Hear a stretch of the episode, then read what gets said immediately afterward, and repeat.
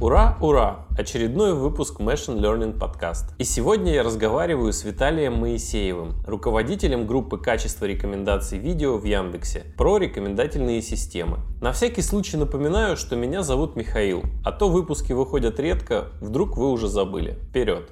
Привет, Виталий, спасибо, что пришел. Привет, спасибо, что позвал. Тогда расскажи, пожалуйста, про себя немного, да, как в индустрию попал, чем занимался, чем занимаешься сейчас. Я учился в Москве в физмат-школе, и где-то в классе в девятом меня мой знакомый, который был очень умный, там всякий всеростник и все такое, позвал на кружок по программированию. С этого момента началась моя какая-то любовь к программированию. Сначала было очень сложно и непонятно, несмотря на то, что я учился в физмат-школе, там преподавали Паскаль, и было как-то сложно, задачи были какие-то неестественные и все такое. Вот, в общем, я попал в такую олимпиадную тусовку, и мне понравилось, добился каких-то не самых больших успехов в олимпиадном программировании, но каких-то. Вот. И потом в классе в десятом меня тот же друг проактивный затащил на день открытых дверей Яндекса. Сейчас это такое регулярное событие. Я в Яндексе работаю, и до ковида, условно, каждый день ты видишь группу школьников, которых проводят, показывают офис, они там все в восторге от кофепоинтов, фруктов и вот это все. Но тогда это были первые разы. Там нас был человек 20 школьников, перед нами выступала там Бунина, Елена, это там HR-директор сейчас, там, в общем, всякие топы выступали перед нами и рассказывали, как классно, вот я, в общем, был в полном восторге. И они рассказывали в том числе про машины машинное обучение, про то, что это вообще супер новая область, вот, классно, и надо туда идти. И у них там спрашивали, а куда, собственно, идти, чтобы научиться машинному обучению.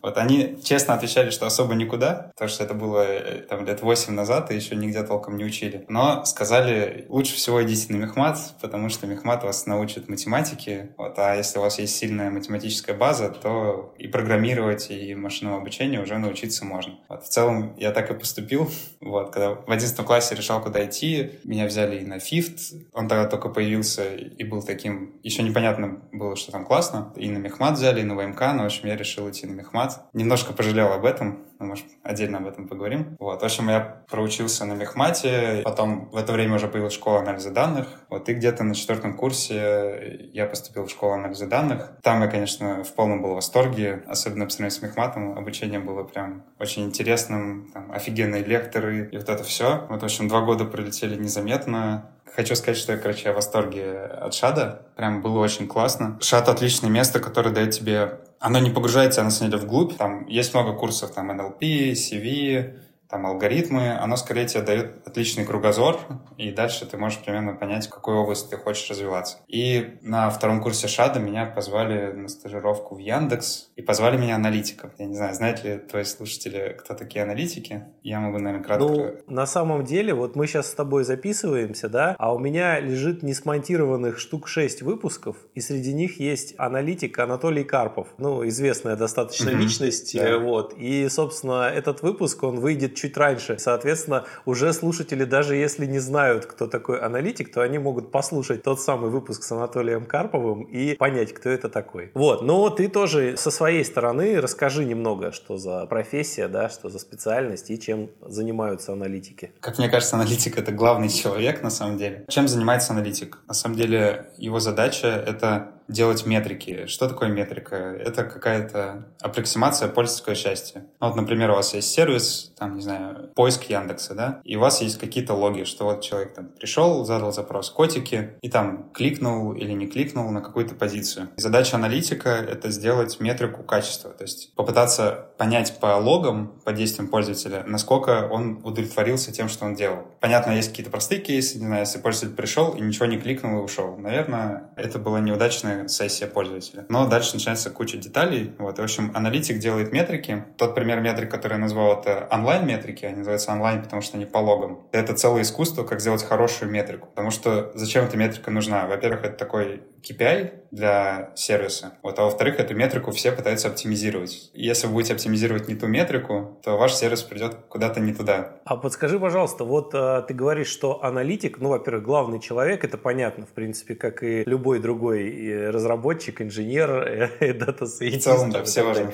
Ты сказал, что аналитик — это человек, который, как ты сказал, аппроксимирует человеческое счастье, да? Да. Да. Так сказать? Это ты применительно к рекомендательным системам или в принципе? Я вот не очень понял. Не, в принципе, вот если у вас есть какой-то э, сервис, который торчит на людях, у этого сервиса какие-то есть метрики. Куча команд, которые этот сервис разрабатывают, пытаются так или иначе оптимизировать. Глобально все пытаются растить там retention, Retention — это просто как часто люди приходят на этот сервис. Если пойти чуть дальше, они пытаются расти time spent. Это то, сколько человек проводит на этом сервисе времени. Вот, ну, например, там Кинопоиск, да, Кинопоиск хочет, чтобы приходили и смотрели фильмы с утра до вечера. Ему от этого хорошо, и, и вам хорошо. Поэтому вот эти метрики, они везде. Вот там в поиске. А вот если мы говорим про какое-то промышленное производство, вот мы, допустим, не знаю, льем металл, и нам э, метрика будет качество металла какое-то, да? да? Это мы тем самым аппроксимируем счастье этого металлурга, это технолога, да? То есть я вот в, в этом ключе, я так понимаю, что аналитика при работе с людьми это немножко одно направление, а аналитика в принципе это же вообще, это можно же и деньги там считать. Вот это разделяется как-то или или нет? Я вот не очень пойму. Я бы сказал, что да, разделяется. Вот. Но вот на примере завода, да, который льет металл, как раз задача аналитика — это, во-первых, для каждой, там же, наверное, много команд, которые льет металл, да, там кто-то поставляет что-то, кто-то что-то плавит и так далее. И, во-первых, важно как бы каждую ступень мониторить, насколько оно качественно. И на выходе есть какая-то KPI-метрика. Ну, наверное, совсем KPI — это там доходы, но очень важно на каждой стадии сделать какую-то свою метрику качества, которая команда, которая этим занимается, будет растить. То есть в целом я бы сказал, что это такой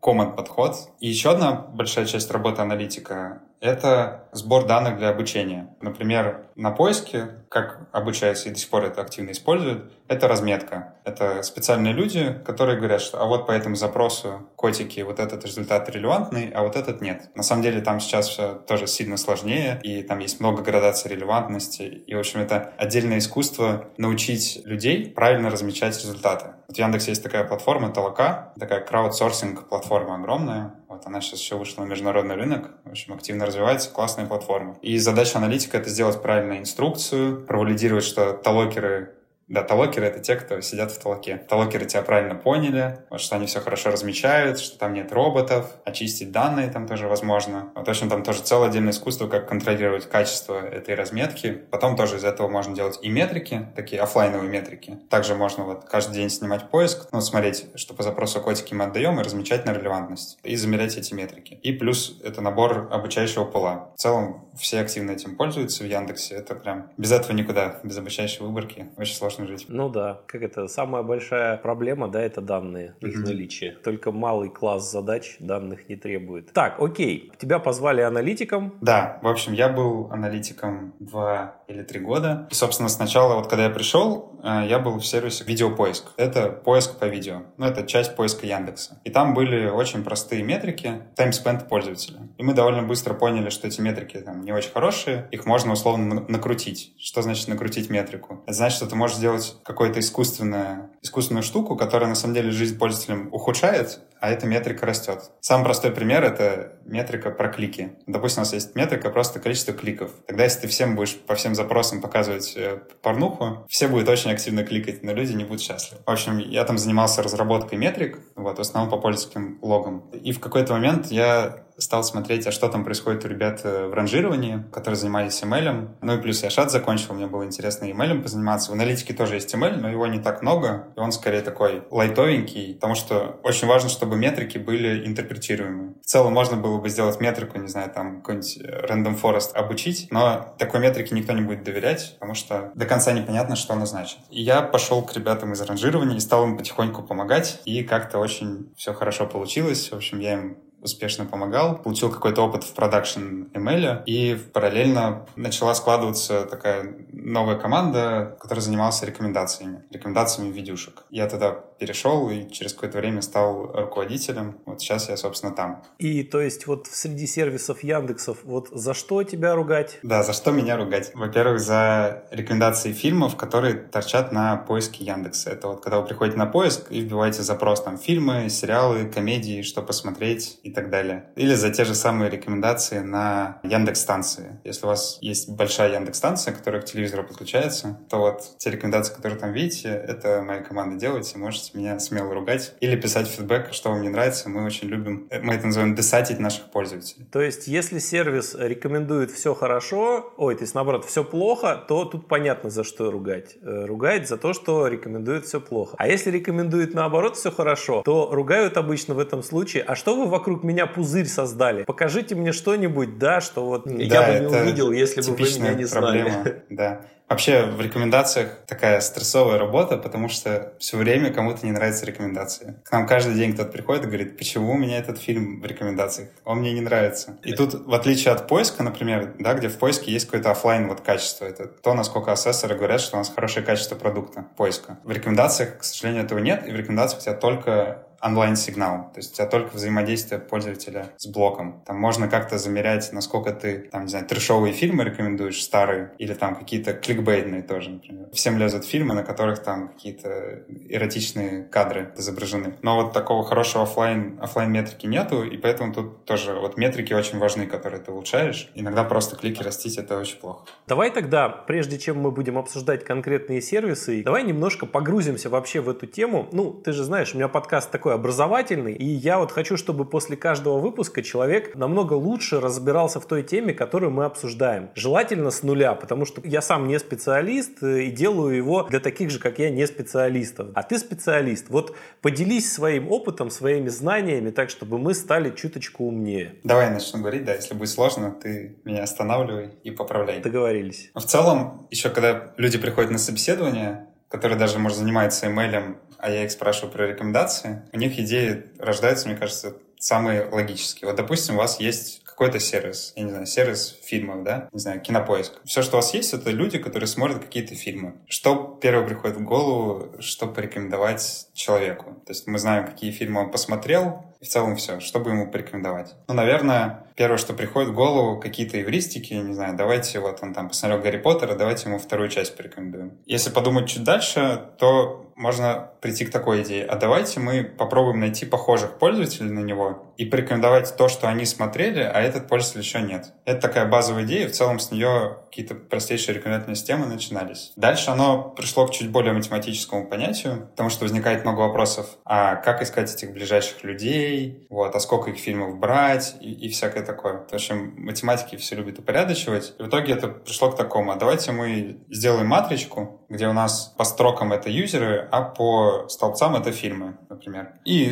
в каждом столбце записано там либо оценка или там то, что человек это посмотрел, либо ничего не написано, если он это не смотрел. Вот, вот мы составляем такую огромную матрицу, она получается очень разреженной, потому что пользователь в среднем смотрит мало фильмов, посмотрел там 100 фильмов, а там у нас еще 7 тысяч фильмов. И дальше есть некоторые математические методы, там это называется коллаборативная фильтрация, которая эту матричку может так разложить, что на выходе вы получите имбеддинг пользователя, Эмбеддинг — это вектор. И вектор фильма. В чем суть этих векторов? Что если начать строить как раз, например, взять Гарри Поттера и там построить к нему похожие фильмы по вектору, ну, похожие там по скалярному произведению, то если вы все хорошо обучили, то вы увидите, что там будут другие части Гарри Поттера. В итоге это разложение и, и то же самое, на самом деле, для юзеров. Просто это чуть менее интерпретируемо, но можно будет увидеть, что правда пользователь, который с Гарри Поттера, похож на другого пользователя. Можно вопрос? А вот на интуитивном уровне как это работает? То есть почему а, такие вектора получаются? На интуитивном уровне это заложена примерно та же идея, что я и говорил. Мы пытаемся для пользователя найти похожих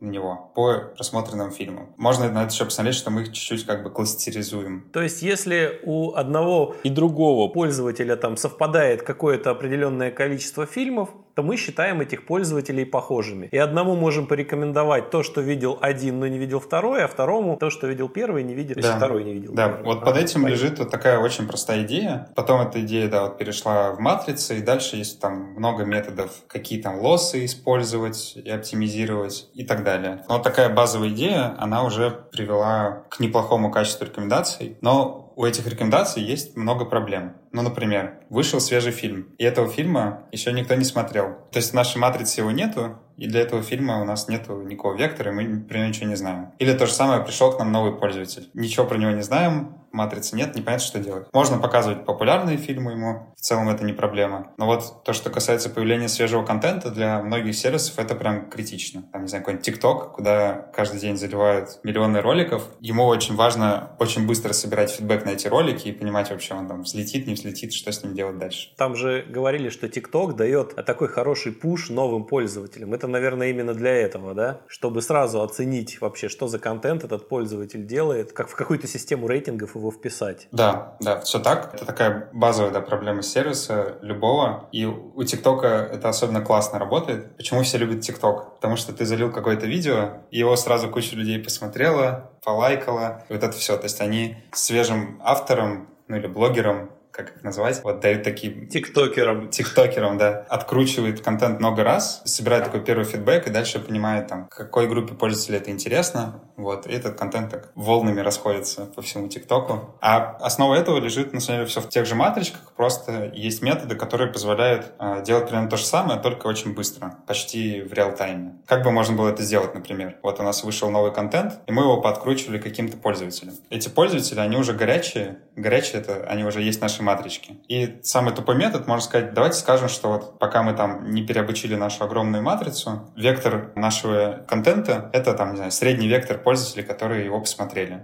вот прямо сейчас такие свежие пользователи. Это такое первичное сразу, дает тебе первичный вектор, э, который описывает как-то контент. Не очень хорошо, потому что там мало сигнала, мало пользователей посмотрело, но уже хоть что-то. А в целом, чтобы вот если идти дальше, как развивались рекомендации и как вообще решать проблему вот этого холодного старта и так далее. Тут появились э, всякие нейронные сети. Их популярность дошла и до рекомендаций. Как мы, например, можем использовать нейронные сети в контексте видео или фильма? Да? У нас есть контент, у него есть какое-то там текстовое описание, еще еще у него есть там видеодорожка, аудиодорожка и так далее. И, наверное, у нас есть какие-то классные, особенно если мы в Яндексе, у нас есть классные готовые нейронки, которые также получают на вход этот контент и отдают какие-то хорошие имбеддинги. В общем, идея стоит в том, что можно обучить э, нейронку, которая по контенту предсказывает его, собственно, вектор, который у него был бы в матричке. То есть идея такая, вот, допустим, у нас уже есть э, ролик про котиков, такой старый, который много людей посмотрело, и у него вот есть вот этот эмбеддинг, который из коллаборативной фильтрации получен. Давайте мы вот на таких старых видосиках натренируем нейросеточку, которая на вход принимает все, что она знает о контенте, и пытается предсказать вот этот эмбеддинг. А применять эту нейросеточку будем на новых видосиках. Тогда такая нейросеточка быстро, получается, это можно делать практически мгновенно, она будет быстро предсказывать, какой группе пользователей вот этот контент может быть потенциально интересен. А контент она раскладывает по описанию, как ты сказал, да? Почему еще? Ну, в целом мне можно запихнуть чего угодно.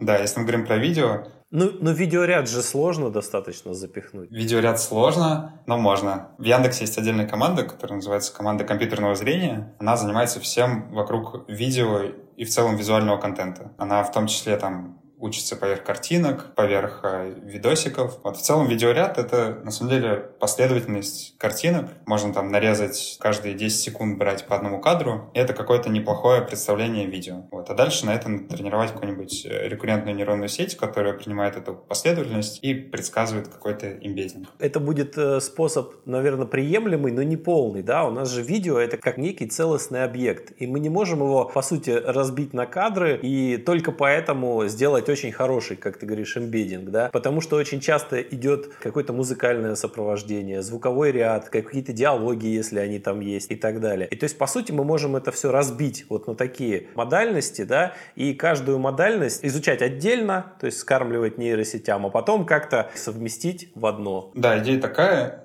а дальше, если немножко подумать, можно то же самое делать и для пользователей. Ну вот, например, в контексте наших рекомендаций фильмов. У нас очень много холодных пользователей. Кто такие холодные? Кто, не знаю, не смотрел ни одного фильма. Вот, и они приходят и задают запрос фильмы. Но при этом мы о них довольно много знаем, на самом деле. Потому что мы в Яндексе, у нас большая экосистема, у них есть история запросов, и она очень много чего о человеке говорит. Вот, в общем, есть много походов куда угодно, мы это все знаем. Вот, и также можно обучить нейросетку, которая для этого пользователя как бы переводит его в пространство тех пользователей, которые что-то смотрели, и говорит, насколько они похожи друг на друга. То есть по каким-то признакам, не связанным с конкретным его запросом, пока он холодный, да? Да. А какие, например, это могут быть признаки? Ну, запросы пользователя очень много о нем говорят.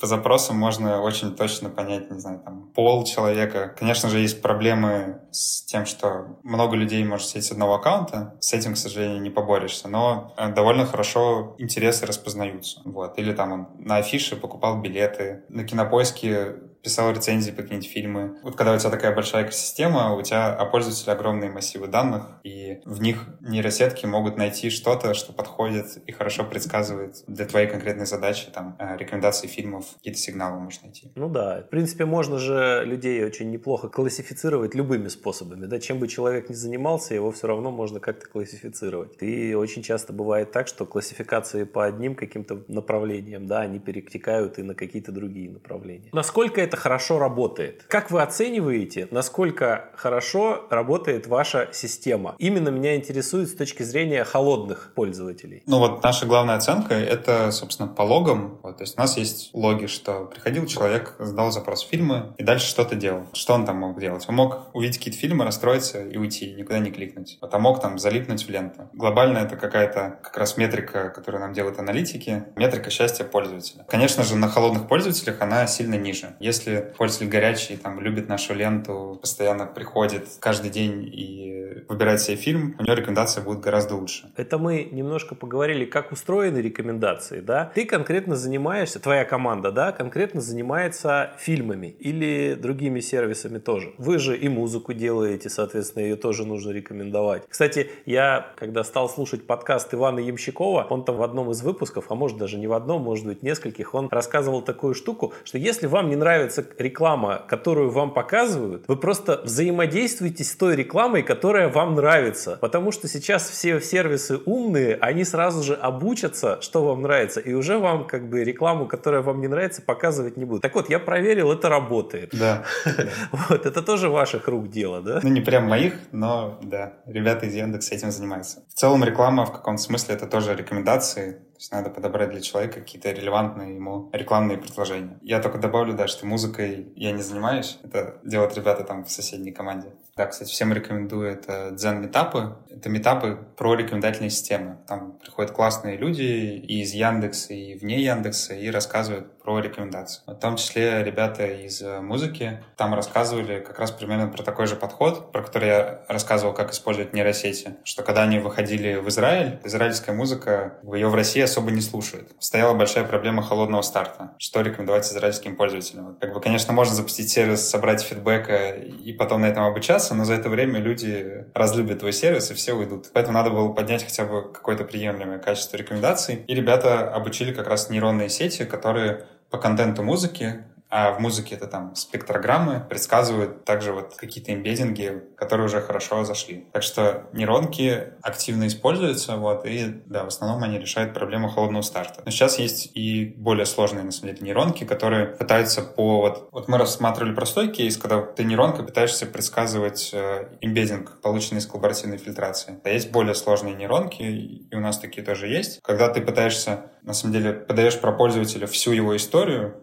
взаимодействия, например, все треки, которые он слушал, и пытаешься натренировать нейронку, чтобы она предсказала следующий трек, который он послушает. А про эти треки, например, подаешь всю, всю, всю, всю их информацию контентную. Мы их называем REC DSSM. DSSM — это такая классическая модель, которая была до Берта по текстам, которая в поиске Яндекса активно использовалась, вот, и очень помогала качеству. Сейчас это там Берт стал. Сейчас есть такой REC DSSM, да, это идея та же, что в DSM просто адаптирована под рекомендации. Вот, наверное, скоро появится REC Берт, лет, и качество будет еще лучше. Ага. Так, вот ты немножко рассказал про проблемы, да, которые стоят перед рекомендательными сервисами, и такая главную ты выделил, этот холодный старт, так называемый. Когда мы о пользователе ничего не знаем, нам нужно что-то ему все-таки рекомендовать, чтобы он не испытал несчастья и не убежал с нашего сервиса, не закрыл его навсегда для нас, да? Вот. А какие еще существуют проблемы перед вот командами, которые занимаются рекомендательными сервисами? Ну вот большая проблема, которая называется exploration, это как раз, она как бы про холодный старт, но со стороны айтемов. Что делать с новыми элементами? Вот, и в целом, наверное, людям не надо показывать все время то, что они знают. В целом, рекомендация — это вот про retention. Вот их цель, чтобы ты приходил и видел что-то новое классное. Но если ты будешь все видеть в новом и не будешь видеть ничего знакомого, наверное, ты уйдешь, скажешь что-то неизвестное. Тут очень сложный баланс между тем, чтобы ты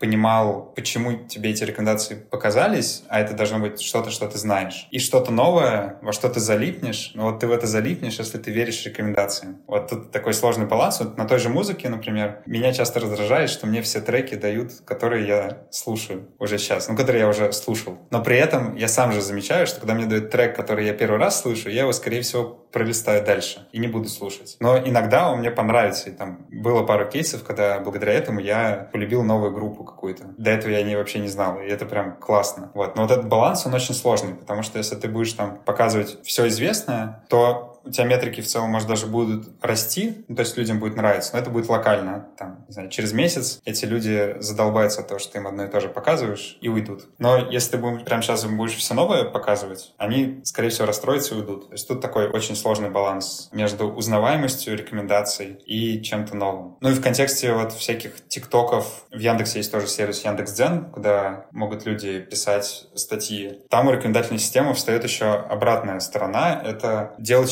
счастливыми не только пользователей, которые читают эти статьи, а и авторов, которые эти статьи пишут. Потому что автор очень расстроится, если там его вдруг перестали показывать почему-то. Вот сейчас в Инстаграме все активно говорят там про теневой бан, что Инстаграм вдруг решает и перестает кого-то в рекомендациях показывать. В общем, тут на самом деле есть как бы две стороны, и пользователи... В общем, если ты будешь оптимизировать только счастье пользователей, то авторам будет очень плохо, скорее всего. Потому что ты не будешь показывать авторов, которые прямо сейчас вот не популярные, потому что ты про них ничего не знаешь, и в целом, наверное, большинство из них, они не станут популярными, но там потенциально есть какие-то звезды. Поэтому тут надо тоже балансировать между пользователями и авторами. Вот у меня тут есть классический пример. Э, это вот Антон Лапенко. Кто еще не знает, очень рекомендую послушать. Но вот для меня пример фейла Инстаграма — это то, что Лапенко, у которого был офигенный контент, супер классные ролики, но он стал популярным только тогда, когда у Дудя его там Ирина Горбачева попиарила. Не у Дудя, она его у себя в Инстаграме сначала попиарила. Но вот это пример того, что у Инстаграма, видимо, есть этот перекос, что они все-таки больше про пользовательское счастье, а авторов они там не очень любят. Я надеюсь, что они их долюбят, и все будет хорошо. Но, в общем, Инстаграм мог бы и сам этого Лапенко вытащить и сделать там звездой без того, чтобы его Ирина Горбачева пиарила. Ты говорил про то, что для того, чтобы э, человек не уходил из-за того, что ему все время подсовывают что-то новое и неизвестное, ему в это новое и неизвестное замешивают старое. Я на Ютубе, рекомендации Ютуба,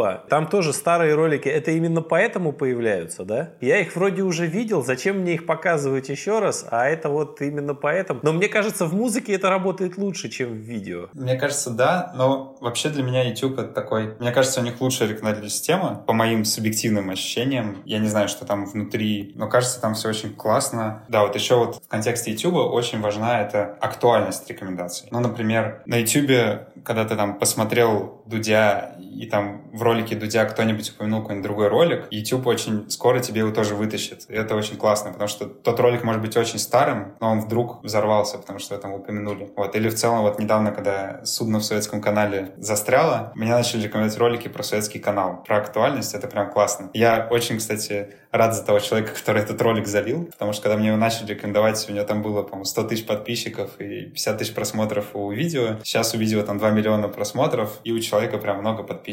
Вот, молодец. Вот актуальность это тоже такая, это тоже про то, что это, скорее всего, не очень релевантно пользователю. На самом деле, когда ты пользователю показываешь новый неизвестный ему контент, ты о нем больше знаний собираешь. Ты ему показал, там, не знаю, видео про книжки и увидел, что ему не понравилось. А может быть, попробовать видео, там, не знаю, про гитару и так далее. А еще есть такая вещь, я заметил, что рекомендуют тебе чаще то, чем ты интересуешься в конкретный момент. Если ты какой-то темой перестаешь интересоваться, ролики постепенно пропадают. Так вот, для меня это минус. То есть, может быть, у меня на них просто нету времени, а не они мне не интересны. Я бы с удовольствием, может быть, на них и отвлекся. То есть, еще пока какого-то вот, знаешь, э, в моей картине мира человек, на самом деле, это такая штука довольно предсказуемая. Не на 100%, потому что все-таки там э, какие-то случайные процессы тоже существуют, но очень во многом, в большом объеме. И в какой-то момент рекомендательная система будет не только давать то, что нам нравится, но и вообще подталкивать нас к любым действиям, которые нужны владельцам этой рекомендательной системы. Когда мы обучились на такой огромной выборке пользователей, полностью изучили их поведение, полностью изучили их реакции, никто не мешает добиваться от человека всего чего угодно, да? И это тоже такой экзистенциальный страх, и риск, который существует, вот, и людей, которые серьезно занимаются рекомендательными системами и машинным обучением вообще, это такие, как это, служители корпорации зла, да? Я, единственное, не первый это говорю, и вы с таким мнением много раз сталкивались. Вот как вы убеждаете пользователей, что вы хорошие? В ваших целях не стоит поработить полностью. Помнишь, как фильм был такой «Лекс» старый про космический корабль живой, не смотрел? Смотрел. Вот, вот помнишь, там эти черви в голове сидели, да, которые... Да, да. Вот что-то такое сейчас с нами делают нейросети. И их щупальца в виде рекомендательных систем, как мне кажется. Я хочу сказать, что такие экзистенциальные переживания у меня тоже есть. Когда мы, не знаю, какой-нибудь катим релиз, где мы там вырастили счастье пользователей, а счастье это все-таки time spent, да, то есть это там время, которое пользователь провел, там, посмотрел фильм и так далее. Я иногда думаю, а может быть, если бы мы этот фильм ему не порекомендовали, он бы там пошел лекцию по имейлу посмотрел. Такие мысли, конечно, часто есть. Сложный вопрос. Я на это пытаюсь смотреть так, что именно все-таки рекомендации фильмов, во-первых, там можно рекомендовать классные фильмы, которые развивают человека и все такое. И мне кажется, в целом вот вот все рекомендательные системы, они пытаются идти в развитие человека. Мне поэтому TikTok не очень нравится. Я его скачиваю раз в месяц, залипаю там на 5 часов. Мне становится очень грустно от того, как я провел свое время и удаляю. Потому что, мне кажется, TikTok не очень развивает. Хотя вот я посмотрел TikTok там у своих знакомых по работе, и у них там, оказывается, в ТикТоке есть релевантный контент хороший. Там есть контент на английском, не знаю, там шутки программистов про email там, и наоборот. Вот там есть хороший контент, но у меня как-то он не лезет. В общем, это такая сложная, правда, проблема проблема, и тут, наверное, нет однозначного мнения. Мне то кажется, что мы делаем людям хорошо, и все классно, то кажется, что, блин, могли бы и книжки почитать. Тогда, смотри, еще есть такая проблема так называемого пузыря, да, информационного, когда на основе рекомендаций мы формируем вокруг человека пузырь из той информации, которая, как нам кажется, как нашим рекомендательным системам кажется, как наиболее ему интересная и увеличивающая, так сказать, его счастье. Но тем самым этим информационным пузырем мы ограничиваем человека от того, как мир устроен на самом деле. Ведь если глобально посмотреть, то все мы, ну мы так устроены, да, что мы пытаемся в голове создать некую математическую модель мира, в котором мы живем, для того, чтобы лучше понимать, как этот мир устроен и как-то предсказывать, как этот мир будет развиваться в зависимости от, да, ну если глобально так философски на это посмотреть. А когда вокруг человека формируется некий такой информационный пузырь, как мне кажется, как раз у него теряется возможность, он теряет полноту картины, взгляда на мир и умение с этим миром взаимодействовать. Вот с этим как вы живете? Мне кажется, глобально эта проблема, мне она что-то не кажется такой большой, потому что, не знаю, если брать там Советский Союз, где была пропаганда, там как бы люди тоже жили в пузыре, просто у тебя был один пузырь. А сейчас скорее ты приходишь там на условный YouTube, и ты там выбираешь, в какой пузырь окунешься. В некотором смысле твой выбор. Другое дело, что, возможно, правда, там ты потом не будешь замечать каких-то других новостей там и так далее. Вот, но в целом тут, мне кажется, большой плюс интернета, что все-таки ты там за один-два клика можешь все картины мира посмотреть и там, что на Первом канале думают, что на Медузе пишут, что там Навальный говорит, что Соловьев у себя говорит в прямых эфирах и так далее. То есть, мне кажется, эта проблема, она... Конечно же, есть люди, которые целиком верят э, рекомендательной системе, никогда не идут в поиск и там смотрят все одно и то же. Но тут как раз какие-то те же самые вот эти exploration, когда ну, все занимаются этим, что ты пытаешься какие-то новые ролики подмешивать. Мне кажется, они двигают чуть-чуть людей, дают им шанс, показывают им видео Киселева и говорят, ну, чувак, хочешь посмотреть? Мне самому часто показывается видео Киселева, я не знаю почему, я его не смотрю. Видимо, как раз мне пытаются дать это альтернативную точку зрения. Я про альтернативную точку зрения здесь такого не очень замечал. Мне наоборот как-то вот все. А альтернативные какие-то ролики ютуберов, которых я еще не видел, да, частенько бывает. Но вот именно чтобы вообще там противоположную точку зрения, чтобы понять, знаешь, как это, для того, чтобы лучше понимать свою позицию, да, всегда нужно знать позицию оппонента, нужно хорошо ее понимать, чтобы увериться в, там, допустим, в правоте своей позиции или наоборот разувериться. А вот как бы с позиции оппонента, по крайней мере, рекомендательные системы Ютуба, они как-то не очень подсовывают. Угу. Я специально, вот если тема мне интересна, я, ну, давно за правило взял такое, что если я хочу в какой-то теме разобраться, я не только сторонников этой темы слушаю, но и из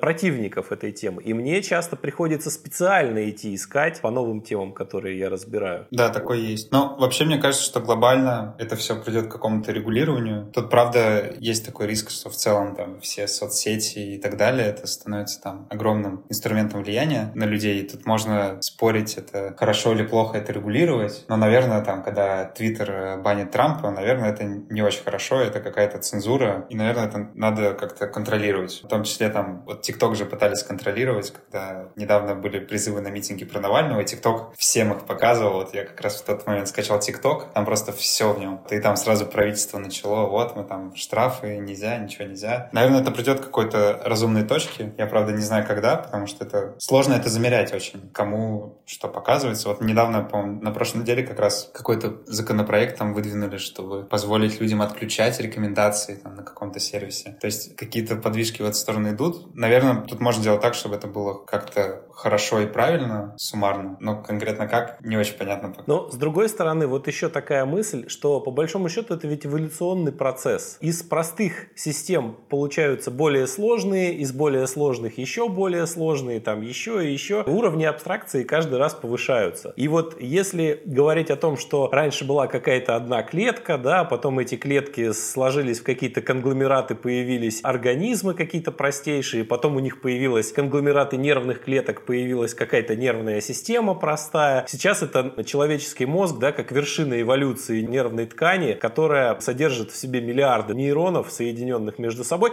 то сейчас, в принципе, мы можем представить, что каждый отдельный человек, мозг отдельного человека, это тоже какой-то нейрон. И над вот этими нейронами выстраивается некая сеть из социальных сетей, из систем рекомендаций, из какого-то... То есть искусственный интеллект сильный, он готовит себе просто почву из вот этих вот нейрончиков с помощью нас же самих самих, да, с помощью технологий соединяет друг с другом. И потом когда-то будет ставить более глобальные задачи, где каждый человек будет делать то, что нужно этому сильному искусственному интеллекту, а он будет решать какие-то свои задачи. То есть, в принципе, эволюционно мы все равно идем, э, ну, то есть процесс запущен, его уже не остановить, да? В целом, да. Весь вопрос, когда он придет в финальную точку, вот это, наверное, дискуссионный вопрос. Смотря какая финальная точка, да. Так, а расскажи, пожалуйста, про перспективы. То есть, вот над чем вы работаете, ну, если это не секретная какая-то информация, то есть какие задачи решаете, какие подходы используете, что пробуете, над чем работаете в текущий момент, кроме поддержания чего-то старого, что новое хотите запускать? Да,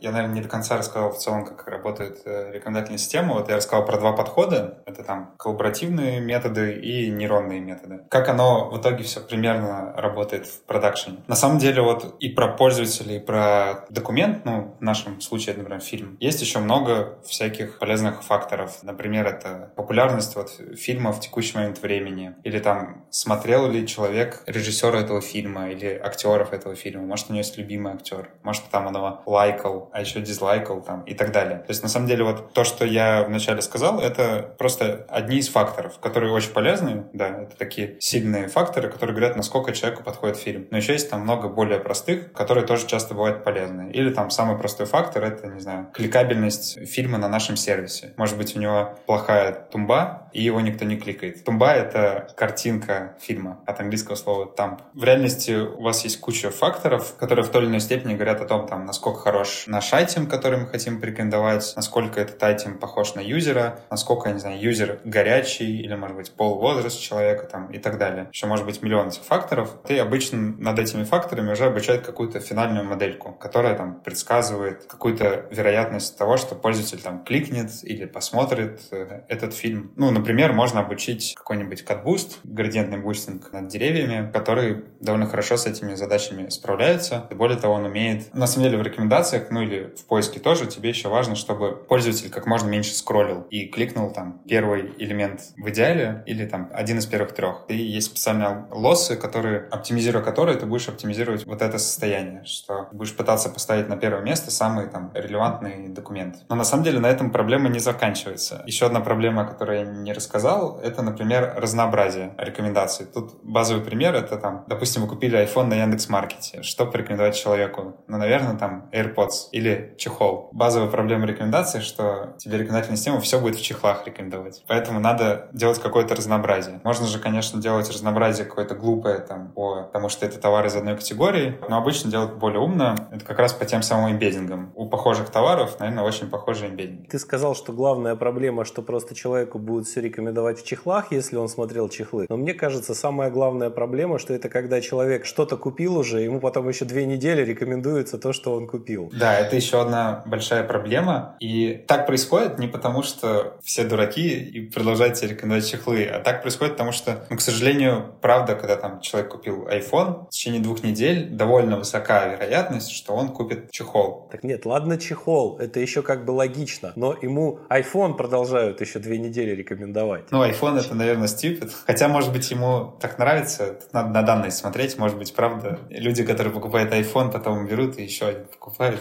чтобы там, не знаю, прикровать на iPhone. Ну да, третий холодильник там и так далее. Вот, а еще одна проблема рекомендаций, что в рекомендациях часто есть э, лайки и дизлайки. Там, не знаю, на Netflix, на YouTube. И базовая проблема такая, что люди, на самом деле, их ставят очень редко. Они в основном смотрят и иногда ставят дизлайки. Поэтому все в основном обучаются под то, что человек, ну, обучаются предсказывать то, что человек посмотрит. А дизлайки — это такой редкий сигнал, и его предсказывать довольно сложно. Но, с другой стороны, как бы, если человек поставил дизлайк, обязательно надо похожие видео не показывать. Поэтому обычно обучают, например, отдельную модельку, которая предсказывает, что пользователь это видео подизлайкает. И если эта моделька там очень уверена, то давайте такие видео не показывать. Тут тоже есть много разных сигналов про смотрение, там клики, лайки, дизлайки. Может быть, там добавить в избранное и так далее. И тут надо со всеми ними очень аккуратно работать. Слушай, а расскажи, пожалуйста, вот как это умное слово. Вот, допустим, вы запускаете какой-то новый сервис, гипотетический некий. Вот оторвемся сейчас, отвлечемся от того, чем занимаешься ты и твоя команда. Вот, ну не знаю, какой-то новый сервис. Ушел ты в другую компанию, Netflix свой решил делать. Расскажи, пожалуйста, из каких этапов вообще состоит вот эта вот разработка вот этого сервиса? Вот с учетом уже твоего опыта, да, то есть поначалу понятно, что это все было как слепые котята, тыкались, что сработало, то и хорошо. Набрали, потом собрали какого-то Франкенштейна, как-то он работает, где-то там ему что-то докручиваем, применяем новые там технологии. А вот как построить некий, исходя из твоего опыта, некий идеальный рекомендательный сервис, вот на твой взгляд? Ну, во-первых, надо идеально собирать данные. Вот обычно это очень большая проблема со сбором данных, особенно если у тебя, например, какой-нибудь старый сервис, ты туда пришел делать рекомендации, там, скорее всего, куча всего не логируется, и это очень сложно сделать. Надо продумать систему так, чтобы все логировалось. Там, не знаю, в случае Netflix, это там, наверное, у них есть миллионы телевизоров разных, например, с разными диагоналями и все такое. Надо, чтобы там логировалось все, что мы человеку показали, вот все, что он там на экране видел и так далее. Вот, очень первый большой этап — это сбор данных, и тут как раз большинство ошибок и проблем, они вот из-за этого. Потому что часто у тебя как бы прямо вот сейчас данных хороших нет в разработке улучшения этих данных, но прямо сейчас их нет, и ты пытаешься что-то обучить, оно не очень обучается, потому что там данные очень грязные и так далее. Дальше, я бы сказал, очень важно позиционирование, вот понять, про что твой сервис на самом деле, вот что, что ты хочешь растить. Хочешь ли ты растить просто смотрение? Вот на примере Netflix они делали всякие исследования про то, что на самом деле как раз важно там рекомендациями завлекать не в условного доктора Хауса, которого все знают. Ты его порекомендуешь, и человек его посмотрит. А вот чтобы человек продлил подписку, он должен понимать, ага, тут выходит много классного контента, и мне его еще неплохо рекомендуют. То есть это уже позиционирование. В целом, зачем мы делаем рекомендательную систему? То же самое, как с ТикТоком, который понимает, что мне важно там не только пользовательское счастье оптимизировать, но и там наших блогеров. Продумать, что конкретно ты хочешь растить. Возможно, это поменяется через полгода. Не знаю, ты делал там пиратский сайт, а потом решил из него Netflix сделать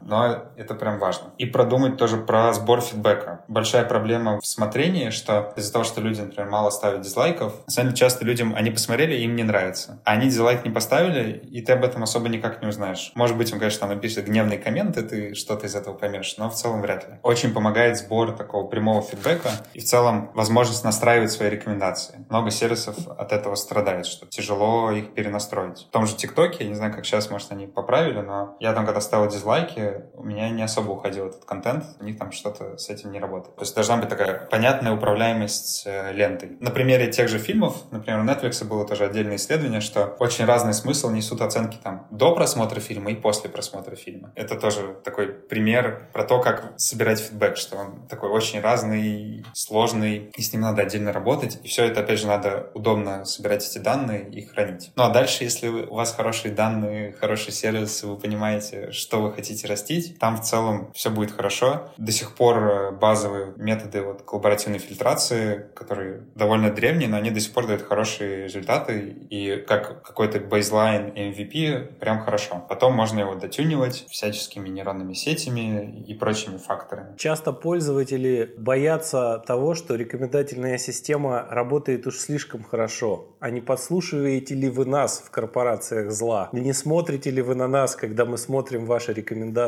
И когда вы начнете, когда вы законодательно обяжете нас это делать? Поставить в видеокамеры в каждое устройство, с которым мы взаимодействуем, чтобы вы еще и реакции наши отслеживали. Да, если начать отслеживать реакции человека, я думаю, это будет большой скачок в качестве рекомендательных систем. Скажи, пожалуйста, вот ты рассказал про то, чем ты занимаешься, да? Компании. Вот человек послушал этот подкаст, его заинтересовало, и он захотел к тебе в команду. Кого возьмешь? Хороший вопрос. На самом деле у нас в команде уже довольно много человек приходило и уходило и приходит. И у меня возникло такое понимание, что мне не очень важно, чтобы человек прям занимался рекомендательными системами до этого. Ну, во-первых, таких людей очень мало, и они все на вес золота, и если ты там занимался три года рекомендательными системами, ты прям очень ценный на рынке, и, наверное, хочешь идти там на руководителя. Самое важное для меня это вот чтобы человек умел переводить задачу с языка менеджера на ML-задачу. Тебе сказали задачу, сделай рекомендации. Вот чтобы ты продумал все моменты, понял, какая метрика там, подесатил пользователей, посмотрел глазами на данные. Вот для меня самый главный показатель — это такой, даже не то,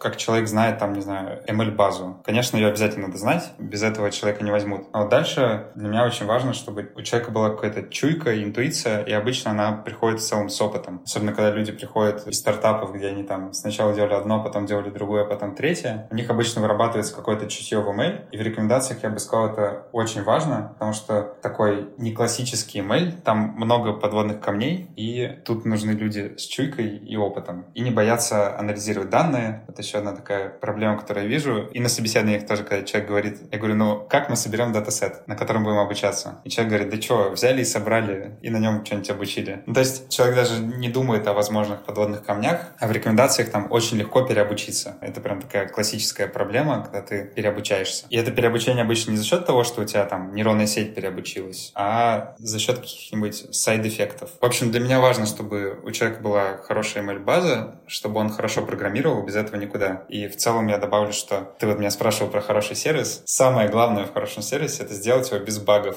Опять же, у тебя был какой-то гость, я не помню кто, который рассказывал, что вот ML — это как доминошки. И там одну доминошку неправильно поставил, и все. Это абсолютно правда. И тут, на самом деле, без хорошего бэкэнда, без багов, где все хорошо логируется и так далее, не получится хорошей рекомендательной системы и в целом, видимо, любой ML-системы не получится. Это был Евгений Разенков. Так, хорошо. Ты рассказал то, каких людей ты бы взял себе в команду, на что ты обращаешь внимание. Как стать таким человеком? Какие ты можешь порекомендовать, не знаю. Пройти твоим путем все равно человек не сможет. Но как бы ты мог порекомендовать человеку пройти вот этот путь для того, чтобы стать тем специалистом, которого, например, ты возьмешь себе в команду? Опыт ты ему не заложишь свой все-таки, да, то есть тут можно через э, какое-то обучение. Я думаю, вопрос ты понял. Вот давай на эту тему немножко поразмышляем. Ну, во-первых, человек должен, конечно, понимать базы машинного обучения. И там на Курсере есть очень много хороших курсов. Или можно пойти в какую-нибудь магистратуру на год-два поучиться. Мне кажется, у тебя уже на, в подкасте много людей советовало всякие хорошие курсы, и ребята знают. То есть, опять же, про рекомендательные системы я бы ничего не требовал отдельного, каких-то знаний. Ну и в целом на любом курсе про машинное обучение там будет одна-две лекции про рекомендательные системы, как раз про те идеи, вот, которые я рассказал. А чтобы набить руку и приобрести какую-то чуйку в email, ну, мне кажется, есть два способа. Это пойти куда-нибудь стажером. Ну, например, к нам тоже можно. У нас есть стажеры, которые как раз такие приходят. Э, но они в основном учатся в универах, а на третьем-четвертом курсе приходят такие необстрелянные, пытаются обучить катбуст, у них там не получается, им там больно, но через полгода видно, как они набили руку, и им стало хорошо.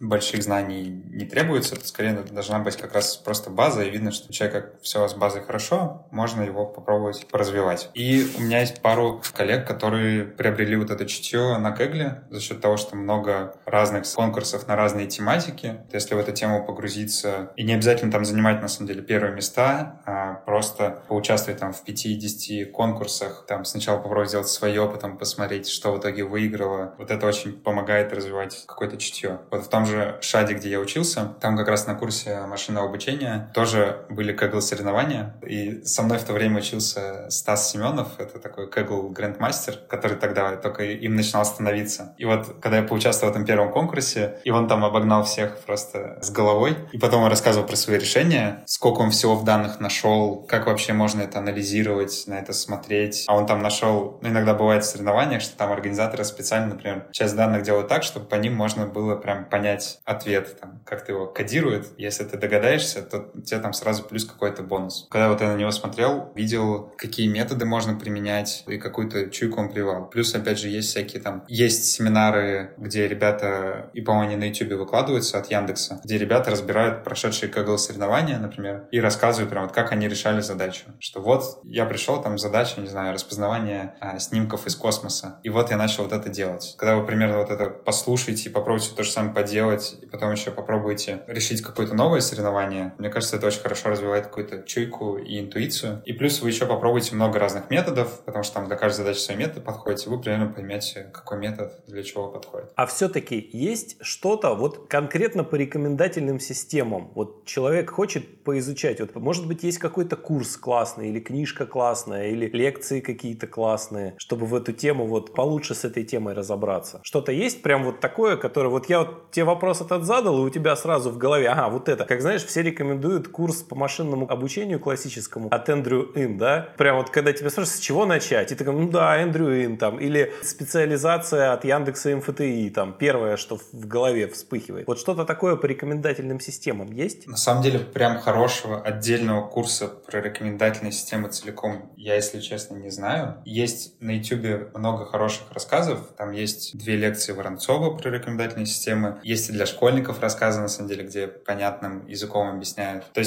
я бы сказал, что, да, прям целикового курса я, наверное, не знаю. Давай я еще поищу.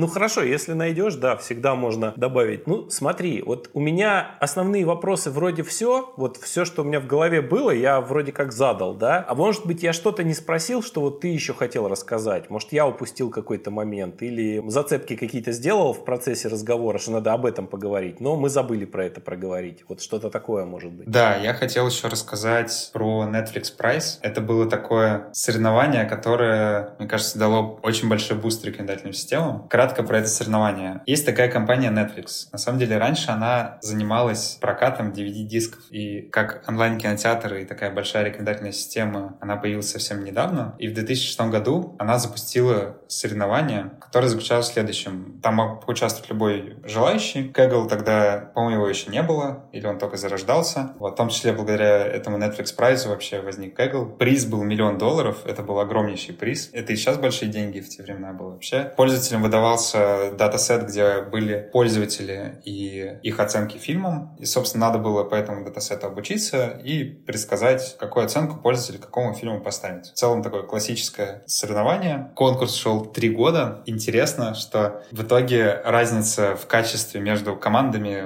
которые вот заняли первые и вторые места, а миллион долларов давался только за первое место. В общем, разница в качестве между ними стала одна тысячная, и эти посылки, ну, засланные решения, они были сделаны там с разницей, по-моему, в 5 минут. И это было прям за, на дедлайне перед концом соревнования. Но благодаря этому конкурсу и такому большому призу очень много, особенно в Америке, университетов начало заниматься рекомендательными системами, и появилось много новых классных методов. И в целом после этого пошел такой boost рекомендательных систем. Это такая была, кажется, поворотная точка, когда рекомендательные системы снова, точнее не снова, а когда они стали на хайпе. И сейчас уже, на самом деле, куда вы не зайдете, везде есть рекомендации. Не знаю, и в онлайн-банке, на маркетплейсе, на YouTube, где угодно, все построено вокруг рекомендаций. Но еще вокруг этого соревнования есть некий, среди как раз тех, кто занимается рекомендательными системами, есть такой некий спор про то, что Netflix немножко не в ту сторону подвинул рекомендации, потому что задача была предсказания оценки, а в реальности, как я говорил, оценок их довольно мало. Основной сигнал — это смотрение пользователя. И на самом деле еще в этом соревновании была выбрана спорная метрика. Метрика была это просто MSE на оценку. А в реальности в рекомендациях тебе очень важно отранжировать список. И, возможно, если бы была задана другая метрика, то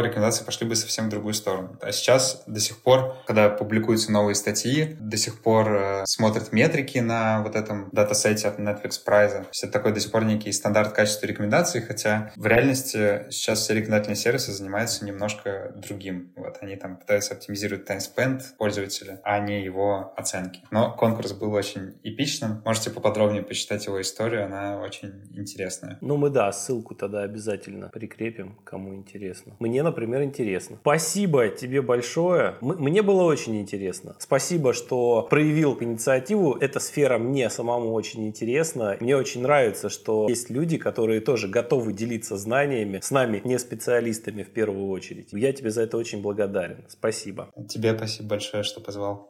Мы уже записали с Виталием разговор для этого выпуска, когда на меня вышла команда Яндекса и предложила сделать небольшие вставки про стажировки. Если вас тема стажировок интересует, также рекомендую послушать предыдущий выпуск, где Алина, руководитель бригады подбора стажеров по направлению машинное обучение, отвечает на мои и ваши вопросы касательно стажировок. А в рамках этого выпуска я еще раз связался с Виталием, и мы немного пообщались про стажировки в Яндексе с ним тоже.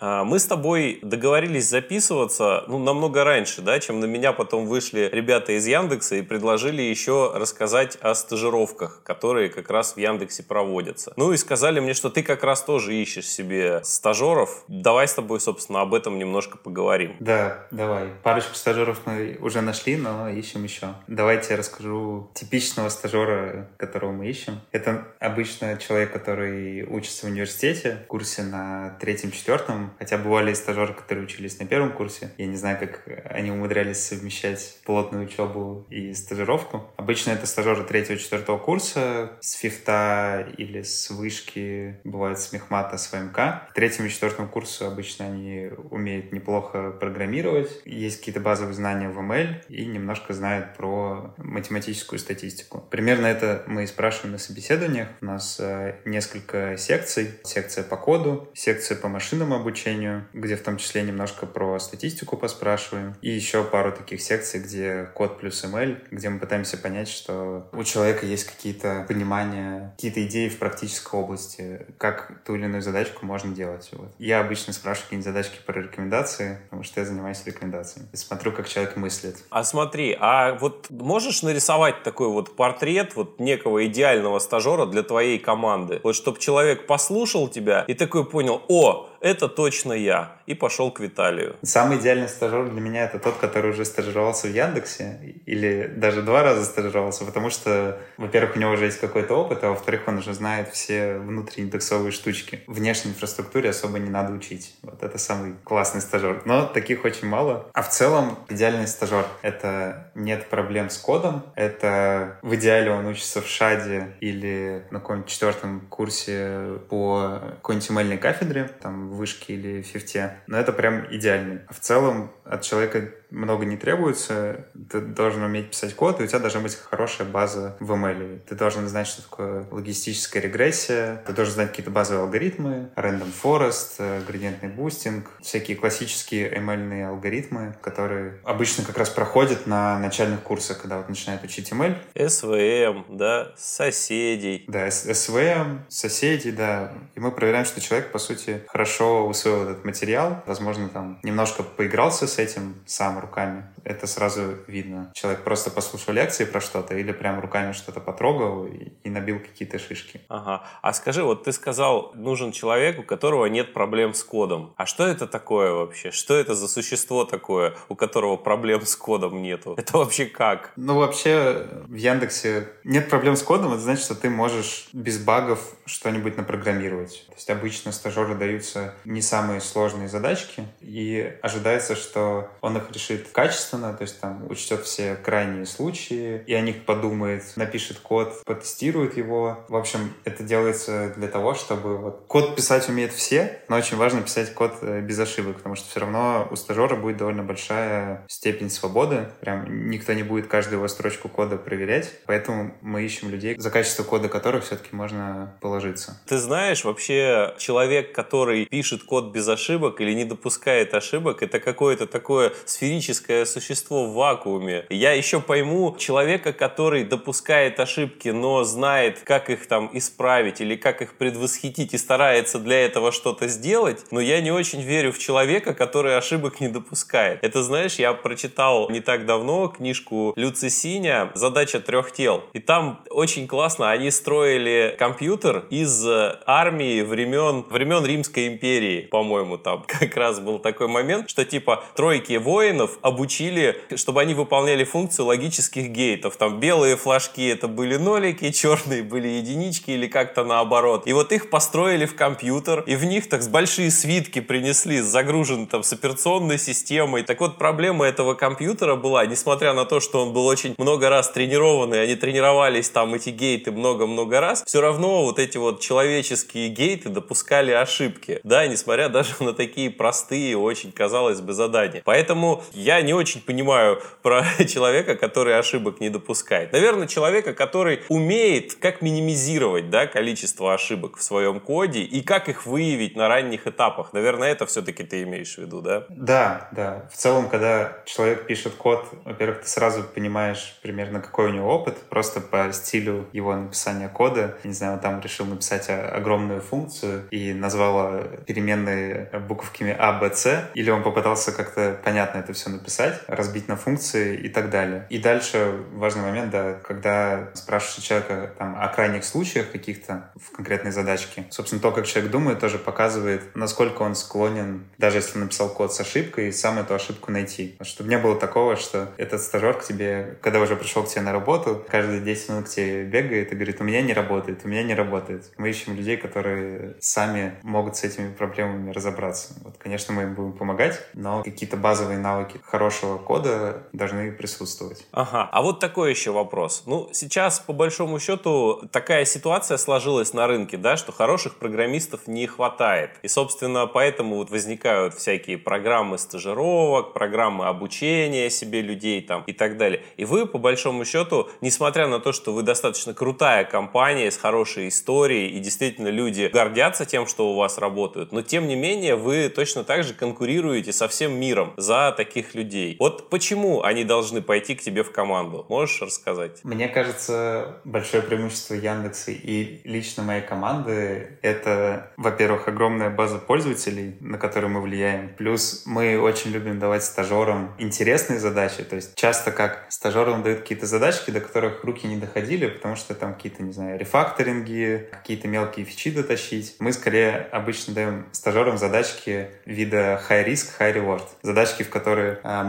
верим, что они могут зажечь, но их много делать, и не факт, что они зажгут. Но если зажгут, то прям классно. И в этом плане и в Яндексе в целом есть такая идеология, вот, что стажерам часто дают такие крутые задачки, на которых можно и себя классно проявить, и чему-то научиться, и жизнь пользователям улучшить. Звучит, конечно, классно, потому что я по своему жизненному опыту привык к тому, что практически везде существует такое понятие, как, ну, условная дедовщина, да, ты если приходишь молодой в какую-то компанию, тебе приходится э, делать самую неинтересную и самую скучную работу. И этим самым, с одной стороны, ты показываешь себя вообще как как-то коллектив к тебе присматривается, смотрит, что вообще ты умеешь, как ты готов вообще к рутинным задачам, а у вас такое прям как будто бы сразу интересные задачи. Это преимущество. Да, и, и вот пару предыдущих раз у пары стажеров в итоге реально у нас получились какие-то очень полезные инструменты. Один из стажеров сделал классный инструмент для дебага рекомендаций, как раз для объяснения, для попытки объяснения, почему вот этот фильм, не знаю, показался вот этому человеку, которым мы сейчас пользуемся, не знаю, каждый день, вот, и он там значительно ускорил процессы. Другой стажер учил модельки, нейронные сеточки, и они в итоге тоже профит принесли. У нас э, интересно, и да, стажеров нас любят, им пытаются давать сложные задачки обычно, в том числе потому, что, как ты сам сказал, на рынке стажеров довольно мало, вообще разработчиков мало. Наша цель — это заинтересовать и удержать у себя классных людей, чтобы они не поехали во всякие гуглы. Ну и напоследок тогда скажи, пожалуйста, по стандартной схеме стажеру действовать, да, то есть заходить на сайт, регистрироваться там и проходить по всему пути? Или можно как-то с тобой напрямую связаться, чтобы ты лично направлял стажера, который хочет именно к тебе в команду? В целом можно напрямую, даже если вы не стажер, мы не стажеров ищем. Но вообще в Яндексе такая централизованная большая программа стажировок. Она довольно формализованная. Про нее можно почитать на специальной страничке. Мы, наверное, ссылку оставим в описании. Устроена она примерно так, что сначала ты должен какие-то контесты порешать, задачки на код написать, еще какие-то задачки порешать. А потом, если ты их порешал довольно хорошо, ты уже попадаешь на какие-то очные, ну или по зуму собеседования уже с реальными людьми. Там ты, собственно, сначала проходишь такие общие собеседования, это собеседование по коду, по email, если ты на email идешь. А потом